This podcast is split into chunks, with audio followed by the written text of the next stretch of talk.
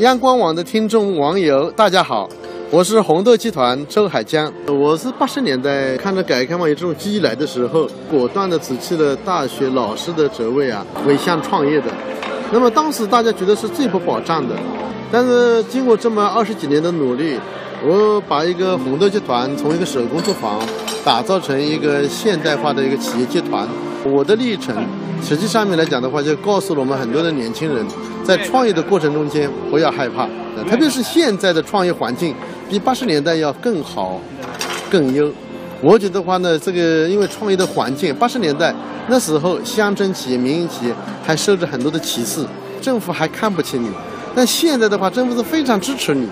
这个跟当时情况已经大不一样。所以我觉得的话呢，现在这个机会是非常难得的。祝大家晚安。